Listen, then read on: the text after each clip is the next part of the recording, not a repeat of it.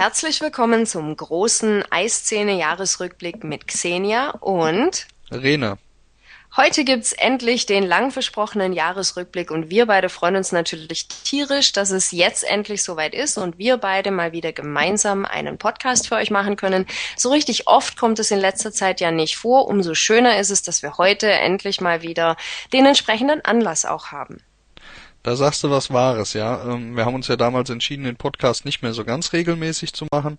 Das entlastet natürlich auf der einen Seite ähm, doch ganz schön. Auf der anderen muss ich sagen, fehlt mir aber auch was und dann freue ich mich auf so Gelegenheiten ganz besonders. Mir geht's ganz genauso und mir ist beim Wühlen durch alle News, die wir dieses Jahr geschrieben haben, nochmal so richtig bewusst geworden, dass es ein Jahr mit zum einen wirklich richtig viel News war, zum anderen aber auch eins mit richtig interessanten und teilweise natürlich auch sehr bewegende News. Dazu kommen wir später nochmal ausführlich.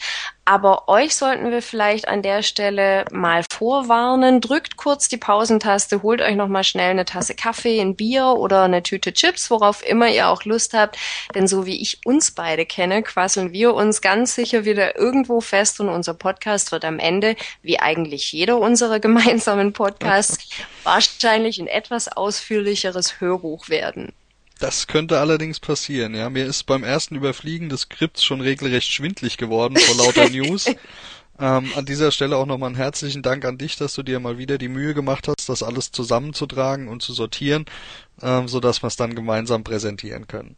Und bevor wir beide uns jetzt schon in der Einleitung verplappern, würde ich sagen, wir legen direkt los mit der ersten großen News des Jahres 2011.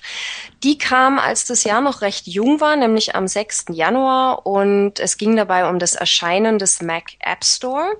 Wie gesagt, das Jahr war erst ein paar Tage alt. Der Mac App Store kam mit Mac OS X 10.6.6 und ist quasi das Äquivalent zum iTunes Store für iDevices. Das heißt, der App-Kauf ist jetzt zum ersten Mal möglich über den iTunes-Account, was natürlich auch den großen Vorteil hat, dass man die Programme, die man im Mac App Store gekauft hat, ab sofort unbegrenzt über den eigenen Account nachladen kann, weil ich persönlich sehr angenehm finde natürlich. Ich selber nutze den Mac App Store aber gar nicht so sehr. Wie geht's dir denn da, Nick? Nutzt du den rege? Kaufst du da viel ein? Ähm, also sicherlich nicht so viel wie beim iOS App Store.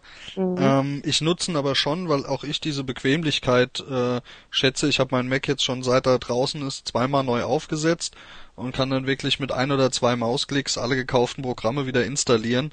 Ähm, Brauche mir keine Gedanken um Updates zu machen. Es sind immer die aktuellsten Versionen hinterlegt, wie beim iOS App Store ja auch. Ähm, Gerade bei Lion ist das sehr praktisch. Ähm, ich habe mir einen USB-Stick gemacht, um Lion zu installieren. Und da lade ich mir immer die aktuelle Version aus dem App Store runter. Das heißt, wenn er dann neu installiert ist, habe ich keine Probleme mehr mit Updates.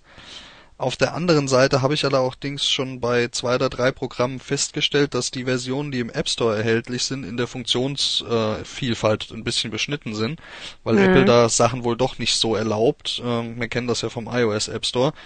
Und dass man da also oft über die Homepage von den Programmierern eine, eine umfangreichere Version kriegt. Das finde ich natürlich nicht so schön. Deswegen achte ich da schon immer genau drauf, was kaufe ich mir im App Store und was nicht. Geht mir ganz genauso. Beispielsweise bei Texteditoren merkt man das sehr stark. Beim Text Wrangler, da gibt's eine alte Version, die, mit der man eigentlich auf alles zugreifen kann. Mit der Version im Mac App Store aber nicht wirklich. Beispielsweise kann man damit keine Host-Dateien bearbeiten. Grundsätzlich finde ich das aber schon auch sehr angenehm. Ich freue mich riesig drauf, oder besser gesagt, ich hoffe drauf, dass das wie ähm, gerüchteweise schon verkündet im nächsten Jahr kommt, nämlich dass die Windows ähm, oder die Microsoft Microsoft Office, nicht Windows, äh, Microsoft Office Programme über den Mac App Store erhältlich sind. Das fände ich richtig klasse. Da habe ich momentan noch das Office 2011 drauf, über DVD natürlich installiert, mit einer Lizenz, zwei Installationen. Sprich, wenn du mal neu aufsetzt oder den Rechner wechselst, musst du halt immer dran denken, abmelden, wieder anmelden, sonst hast du die zwei Installationen gleich weg. Und für dafür speziell ähm, fände ich das richtig klasse, wenn das in den Mac App Store käme. Und man munkelt ja, dass das im nächsten Jahr der Fall sein soll. Also lassen wir uns mal überraschen. Ja. Also ich nutze es auch für, für Apples Software-Suiten, äh, sprich iLife und iWork, ähm, weil ich mir dann einfach auch nicht das komplette kaufen muss, sondern sagen kann, okay, von iLife brauche ich zum Beispiel nur GarageBand ähm, oder von äh, iWork brauche ich nur Pages und das ist halt dann schon praktisch. Absolut. Ja, aber im Januar kam nicht nur die Geburt quasi des Mac App Stores, sondern es gab auch einige runde Geburtstage bei Apple. Am 9. Januar nämlich wurde iTunes stolze 10 Jahre alt und verzeichnet mittlerweile mehr als 10 Milliarden Downloads allein von Musiktiteln. Passend zum Geburtstag hat iTunes damals am 23. Januar übrigens auch gleich die Schallmauer von unfassbaren 10 Milliarden App-Downloads durchbrochen. Dazu aber gleich noch mehr und einen Tag später hatten dann auch die Intel Macs Geburtstag, die wurden nämlich ganze fünf Jahre alt. Ausgeliefert wurden die ersten Intel Macs damals mit OS X 10.4.4 und iLife 06 nicht so erfreulich oder besser gesagt eigentlich gar nicht erfreulich war die nächste News aus dem Hause Apple.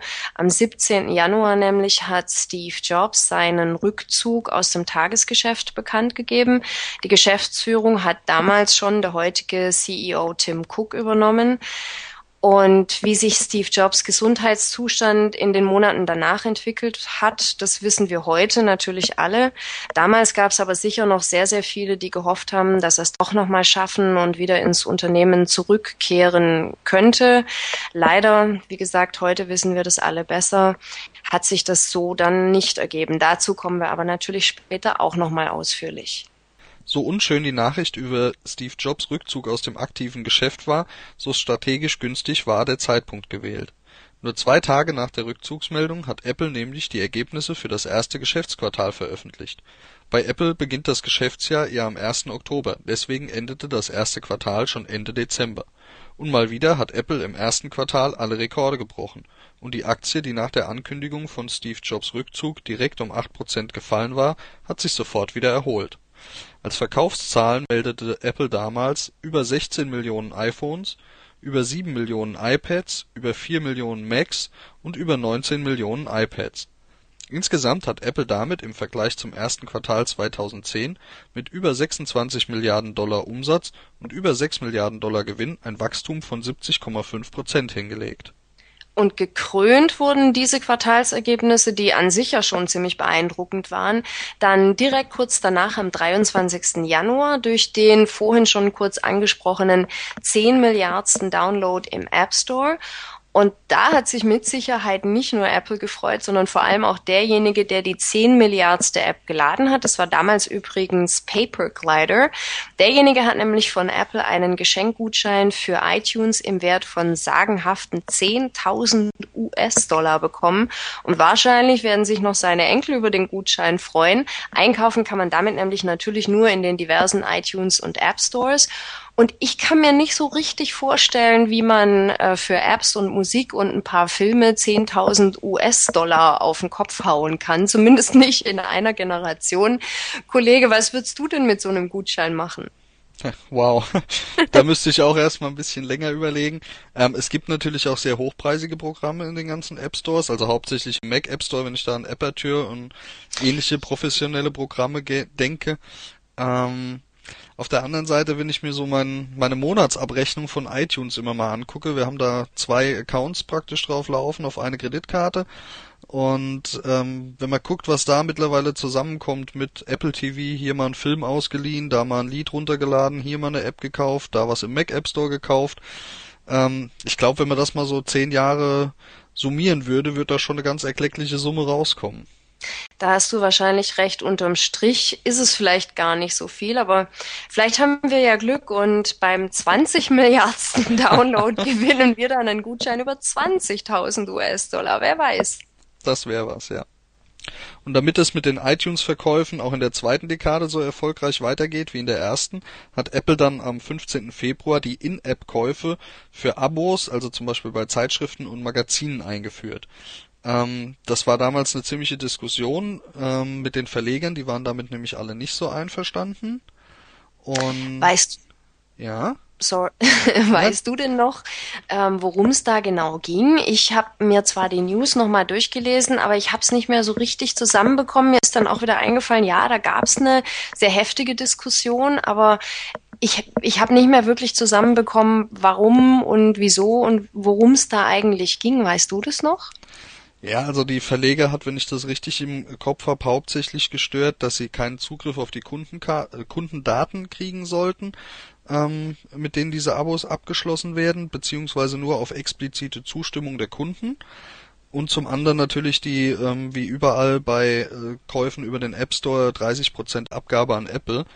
Ähm, ich denke aber dann äh, hat sich das mittlerweile wieder ein bisschen relativiert. Also es kommen ja auch immer mehr Magazine und Verlage, die sich diesem System anschließen, ähm, weil sie wahrscheinlich auch gemerkt haben, dass es eben nicht so ganz günstig ist, so eine entsprechende Infrastruktur zu unterhalten.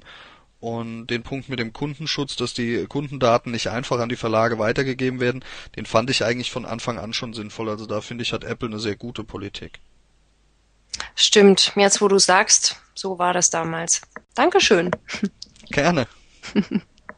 Am 24. Februar war es dann soweit, da kam das erste Hardware-Update von Apple im Jahr 2011. Da gab es nämlich die neuen MacBook Pros.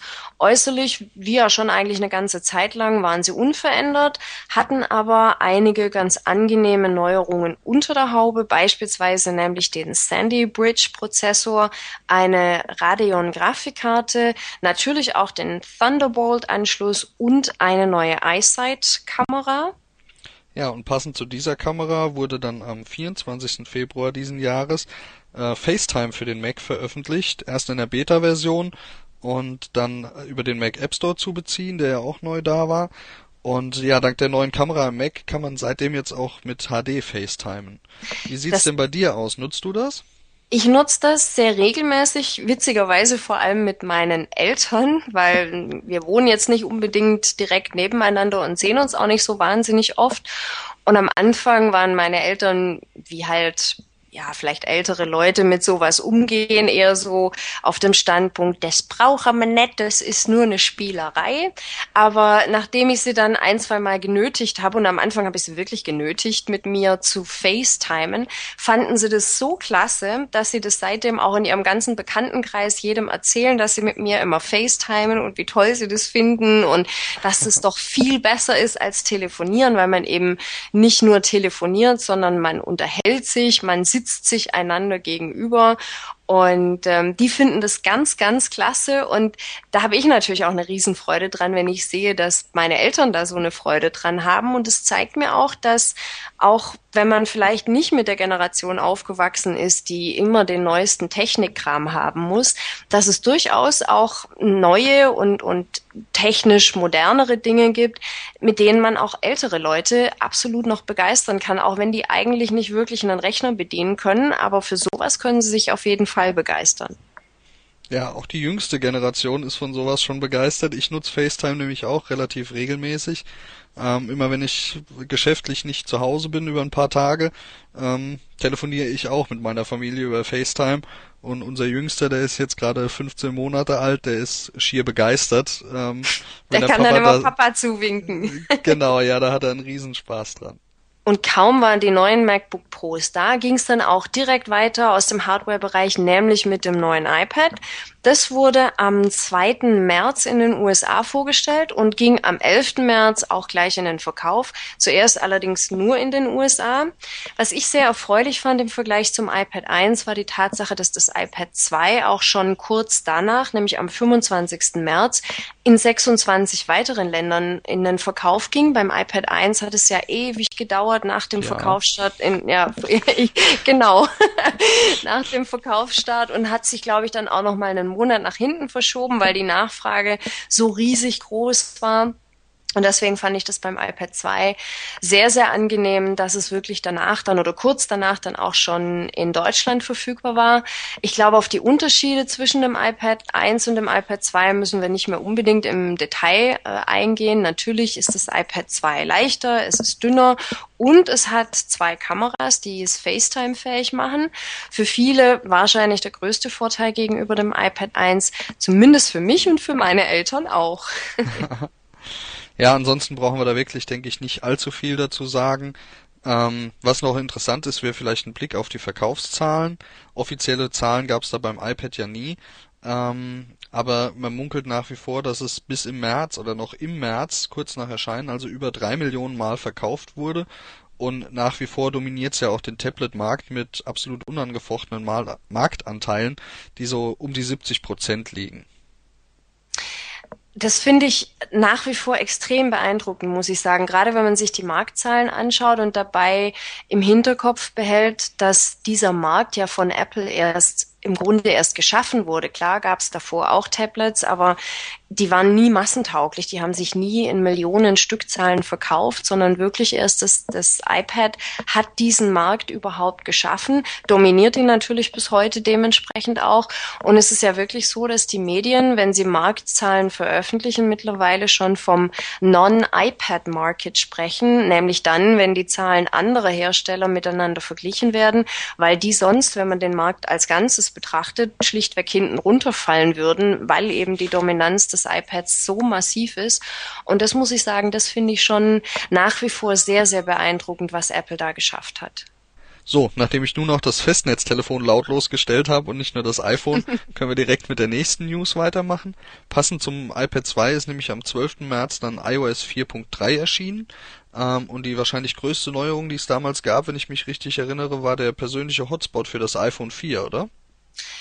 Ganz genau, ja. Und da muss ich sagen, ich habe im ersten Moment, als ich die News gescreent, also durch, durchgelesen und ein bisschen aufbereitet habe für den Podcast, habe ich mich gefragt, was war denn an der 4.3 eigentlich so besonders, dass die extra erwähnt wurde.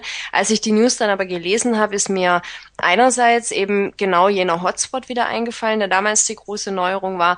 Andererseits ist mir aber auch bewusst geworden, wie viel sich eigentlich in Sachen Firmware im Lauf des Jahres getan, beziehungsweise mit iOS 5 tatsächlich verändert hat. Heute ist der Hotspot ja nichts Besonderes mehr. Aber damals war das natürlich eine tolle Sache, weil man nämlich zum ersten Mal ohne irgendwelche Cydia-Programme ganz offiziell tethern konnte. Genau, beziehungsweise ich habe dann doch irgendwelche Cydia-Programme ähm, gebraucht dafür, weil ich damals noch oder beziehungsweise habe immer noch kein freies iOS, äh, kein freies iPhone 4, ähm, sondern bin an die Telekom gebunden und wenn ich das dann aber mit einer anderen Karte betreibe, ist der persönliche Hotspot standardmäßig nicht da. Also muss ich ihn mir leider doch wieder auf Umwegen besorgen. Ähm, aber du hast recht, das war schon die größte Veränderung damals und ist auch sicherlich gut angenommen worden. So, und jetzt geht's mit eigentlich der ersten nicht ganz so erfreulichen News weiter, zumindest nicht durch die Brille von Apple betrachtet. Da hat man sich nämlich wahrscheinlich ausnahmsweise über diese News nicht unbedingt gefreut, sofern man sie dort überhaupt zur Kenntnis genommen hat. Am 1. April nämlich hat Apple neben Facebook und Mercedes-Benz den sogenannten Big Brother Award bekommen, der jedes Jahr von Datenschützern und Bürgerrechtsaktivisten an Unternehmen vergeben wird, die in den Augen dieser Datenschützer und Bürgerrechtsaktivisten doch allzu fleißig sind im Datensammeln. Und bei Apple ging es damals konkret darum, dass das Unternehmen sich hartnäckig geweigert hat, über relativ lange Zeit zu veröffentlichen, was denn mit all den standortbezogenen Daten passiert, die man von den Usern und Kunden einsammelt. Ja, und der Boomerang kam auch direkt kurz danach. Ähm, der Big Brother Award war nämlich der Auftakt für das mittlerweile als Location Gate bekannt gewordene ähm, Skandalgeschehen, sage ich jetzt mal. Und da ging es um die Erfassung von Standortdaten, auch eben, wie der Name schon sagt. Der Aufhänger war damals, dass ab iOS 4 sämtliche Standortdaten aufgezeichnet und in einer Datei auf dem iDevice gespeichert wurden. Die Datei war unverschlüsselt, sowohl auf dem iPhone als auch im Backup auf dem Rechner. Und damals gab's direkt äh, nach Bekanntwerden eigentlich zwei, drei Programme für Mac und für Windows, die man benutzen konnte, um sich anzuschauen, wo man denn in der letzten Zeit alles so unterwegs gewesen ist und was für Daten da aufgezeichnet worden sind. Äh, und auch da hat Apple wieder relativ lange gebraucht, hat erst überhaupt nicht reagiert und hat dann angekündigt, dass mit dem nächsten Software-Update, also auf iOS 5, die Daten dann nicht mehr auf dem Device gespeichert werden und auch nicht im Backup. Da muss ich sagen, das war wieder so ein richtiger Fall von ähm, eigentlich machen es alle, geprügelt wird aber nur Apple, ohne dass ich jetzt klingen möchte wie ein Apple-Fanboy. Aber es hat sich ja im Zuge dieses Location Gates rausgestellt, dass das eigentlich alle anderen auch machen. Nur bei Apple war es halt so, dass die in der ersten Reihe quasi standen und die meiste Prügel abbekommen haben, wobei ich es trotzdem gut finde, dass die, die ähm, Datenspeicherung heute eine andere ist als damals. Ich fand es auch ganz witzig, als diese, oder was heißt witzig, ich fand es ganz interessant, als diese Programme damals dann erschienen sind, mit denen man die Daten aus dem Backup auslesen konnte. Da hatten wir ja auch einen riesigen Thread im Forum, wo ja. ähm, die Leute dann teilweise auch ihre Kartendaten gepostet haben und überprüft haben, wie genau das denn jetzt wirklich war. Und jetzt mal vom, vom Inhalt abgesehen, fand ich das eigentlich ganz interessant, dass es möglich war, das aus dem Backup auszulesen. Nichtsdestoweniger ist es natürlich gut und richtig, dass Apple da dann nachgebessert äh, und diese Datenspeicherung entfernt hat. Auf jeden Fall. Also ich bin sicherlich nicht freizügig mit meinen Daten, ähm, finde es aber schon gut, dass Apple diese Daten speichert und auch nutzt. Die Art ist halt, wie sie das machen. Wie du gerade schon gesagt hast, das hat mir also auch nicht gefallen und da musste unbedingt nachgebessert werden. Ähm, weil wenn wir mal ganz ehrlich sind, erhöht diese Datensammlung ja nur den Komfort für uns alle. Ähm, die Standortdaten sind ja dazu da, dass die ähm, Location Services, also die ganzen, alles was mit den Ortungsdiensten zusammenhängt, schneller ähm, funktioniert. Wenn man sich mal erinnert, als die ersten Navigationsgeräte fürs Auto zum nachträglichen Einbau rauskamen, wie lange es da manchmal gedauert hat, bis man wirklich ein GPS-Signal hatte und auch auf den Satelliten gelockt war, so dass man sich dann, dass man auch navigieren konnte.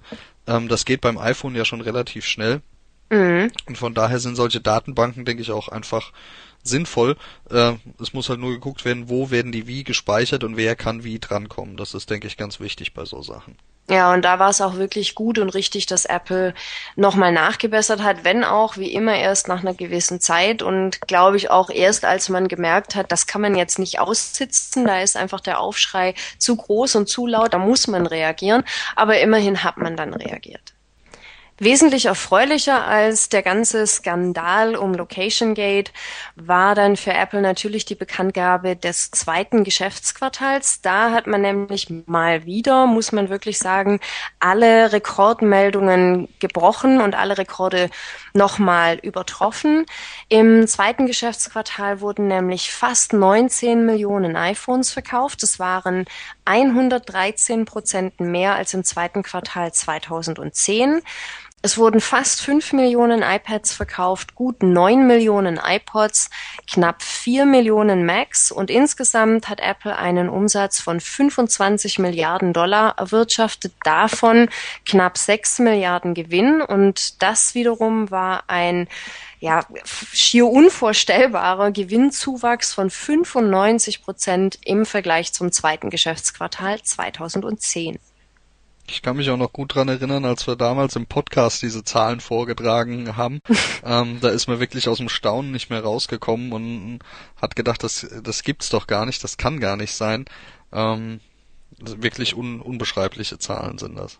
Ja, das stimmt. Und wir sind noch nicht beim dritten Quartal. Das kommt ja nachher erst noch.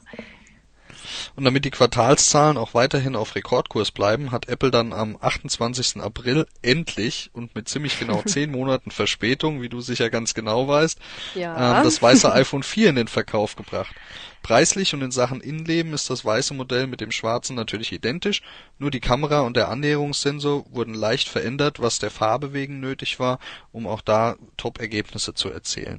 Ähm, wie ist das denn? Du hast ja ein weißes geholt damals. Ähm, mhm. Mich hat's nicht so gehypt, muss ich sagen. Was war für dich das Ausschlaggebende daran?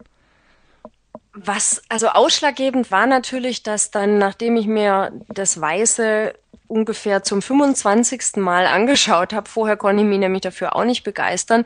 Ich beschlossen habe, ich muss jetzt doch mal einfach ein weißes iPhone haben und schauen, wie mir das gefällt. Und seitdem bin ich auf dem absoluten Weißtrip. Ich, ich bin eigentlich so eine, ich habe gern gerade so die elektrischen Geräte und Telefon und das ganze Gedöns habe ich eigentlich gerne schwarz. Ganz viele Jahre lang gab es bei mir außer schwarz eigentlich gar nichts. Und mir gefällt zum Beispiel heute das weiße iPhone 3GS nach wie vor nicht. Ich finde, es sieht immer noch furchtbar aus. Deswegen konnte ich mich für weiß auch nie erwärmen. Das sieht irgendwie aus wie, ja, hinten eine weiße Schale draufgepappt, dann irgendwie der, der, der, diese Antenne rum und vorne dann das schwarze Display drauf. Das sah für mich immer irgendwie zusammengestupft und, und unpassend aus. Beim weißen iPhone 4 hat sich das aber völlig geändert, weil das ja wirklich so richtig weiß ist. Vorne weiß, hinten weiß und eben nur farblich abgesetzt die Antenne außenrum hat. Und ich muss wirklich sagen, seit ich dieses Ding habe, hätte ich am liebsten alles in weiß. Also bei mir hat es den totalen Weißwahn ausgelöst. Also ich finde es nach wie vor richtig klasse. Okay, Geschmäcker sind verschieden, für mich wäre es nichts. Ähm, das Einzige, was mich so vom klassisch schwarzen iPhone abbringen würde, ist, wenn es eins in Alu-Unibody-Optik geben würde, was dann halt wahrscheinlich wieder empfangstechnisch und mit den Antennen schwierig ist. Aber das wäre was so angelehnt an die aktuellen MacBook Pros oder das MacBook Air. Ähm, das würde mir vom Design her auch richtig gut gefallen. Mal schauen, was da noch kommt. Lassen wir uns überraschen, was das Jahr 2012 in Sachen iPhone mit sich bringt. Genau. Nachdem so kurz vor der WWDC ja das weiße iPhone 4 kam, sind nochmal richtig die Gerüchte hochgekocht, dass es gar kein neues iPhone in diesem Jahr geben würde. Und zuerst sah es auch so aus. Dann Anfang Juni, am 6. oder ab dem 6. Juni hat dann die WWDC stattgefunden. Und da gab es zum allerersten Mal, seit es das iPhone gibt, überhaupt ein absolutes Novum. Es wurde nämlich kein neues iPhone angekündigt. Und vorher gab es, wie gesagt, schon ja monatelang eigentlich Spekulationen, ob es denn nun ein neues iPhone geben wird, wie es aussieht, wie es heißt, was es kann. Und am Ende kam dann schlichtweg gar nichts. Statt des neuen iPhones hat Steve Jobs iOS 5 und iCloud vorgestellt. Dass das sein letzter öffentlicher Auftritt im Rahmen einer Keynote werden würde, das wusste man damals noch nicht, wobei man ihm schon angesehen hat, dass es ihm definitiv nicht sehr gut gehen kann. Und ähm, ja, entsprechend gemischt waren auch die Reaktionen nach der WWDC. Manche waren mit den Neuvorstellungen eigentlich ganz zufrieden und vor allem von iCloud sehr angetan. Und für wieder andere ähm, hat aber eigentlich diese fehlende Ankündigung eines neuen iPhones eigentlich alles überschattet. Die haben sich dermaßen drüber geärgert, ähm, dass sie sich eigentlich mit iOS 5 und iCloud gar nicht mehr beschäftigt haben. Und natürlich gab es in allerbester Apple-Manier auch keinerlei Stellungnahmen dazu, warum denn zum allerersten Mal kein iPhone vorgestellt wurde. Wie hast du das denn damals empfunden? Ähm, ich fand es eigentlich nicht so schlimm persönlich. Was mich so ein bisschen geärgert hat damals, war wirklich diese Aggressionswelle, die da losgetreten wurde, wo sich die Leute auch bei uns im Forum tagelang beschwert haben, mhm. wie Apple die Frechheit besitzen konnte, kein neues iPhone rauszubringen. Und ähm, also das fand ich damals wirklich extrem. Da ist mir das mal aufgefallen, so wie ähm, auf die Idee wäre ich nicht gekommen. Wenn ich überlege, als ich mir mein erstes iPhone gekauft habe, da habe ich da war ja schon ein Jahr vorher bekannt, dass es das geben würde und man hat lange drauf gewartet und ähm, hat das alles genau beobachtet und jedes Gerücht verschlungen, also praktisch dieselbe Situation wie jetzt. Ähm, und mich hat damals einfach gefreut, dass Apple sich Zeit für was genommen hat und was Richtiges gemacht hat und auch nicht immer unbedingt auf dem aktuellsten technischen Stand sein muss. Ich meine, technische Daten lassen sich ja immer toll vergleichen, ähm, sagen halt aber nichts über die Benutzbarkeit von einem Produkt aus. Und von daher fand ich das gar nicht so schockierend, dass jetzt kein iPhone 5 rauskam ähm, und war mit iOS 5 super zufrieden. Ich habe das damals ja auch im Beta-Test schon getestet und mhm. habe mich da tierisch drauf gefreut und vor allen Dingen auf die vielen neuen Features, die es gebracht hat. Aber da kommen wir ja auch später noch dazu. Mir ging es übrigens ähnlich. Ich hatte ja, wie wir gerade besprochen haben, kurz davor das weiße iPhone 4 gekauft und war eigentlich ganz froh, dass ich keine Verlockung hatte, schon wieder Geld ausgeben zu müssen. Also ich konnte damit auch sehr, sehr gut leben. Noch keinen Einfluss hatte die äh, Nichtveröffentlichung eines neuen iPhones allerdings auf das dritte Geschäftsquartal von Apple. Die Zahlen hierzu sind am 20. Juli dann bekannt gegeben worden und das war ein richtiges Rekordquartal ähm, mal wieder. Also erstmals sind da über 20 Millionen iPhones verkauft worden. Das sind 143 Prozent mehr als im Vorjahresquartal. Über 9 Millionen iPads verkauft. Das sind sogar ganze 183 Prozent mehr als im Vorjahresquartal. Die iPods sind leicht gesunken auf 7,5 Millionen und Mac ist relativ gleich geblieben, sind wieder knapp unter 4 Millionen verkauft worden. Das ergibt dann für dieses Quartal einen Umsatz von 25,8 Milliarden und einen Reingewinn von 7,3 Milliarden. Das ist ein Gewinnzuwachs von 125 Prozent zum Vorjahresquartal. Also mal wieder ein Hammerquartal hingelegt und dieses Jahr das Rekordquartal auch. Und da genau das passiert ist, was wir im Grunde von Anfang an wussten, nämlich der Kollege und ich haben uns mal wieder hoffnungslos verplappert, wenn du halt auch immer so viel redest, Kollege. Ich bin da ja völlig unbeteiligt dran. Wenn du auch immer so viel News zusammenträgst wenn Apple auch immer so viel Neues bringt. also Ihr merkt also, wir können gar nichts dafür. Genau, wir sind völlig unschuldig. Trotzdem haben wir uns natürlich, wie es von Anfang an zu befürchten war, ziemlich verquasselt und haben uns deshalb jetzt entschieden, dass wir den Jahresrückblick in zwei Teile teilen und beschließen den ersten Teil des Eiszene-Rückblicks jetzt und äh, machen dann gleich weiter natürlich mit dem zweiten Teil des Eiszene-Jahresrückblicks. Also bis gleich.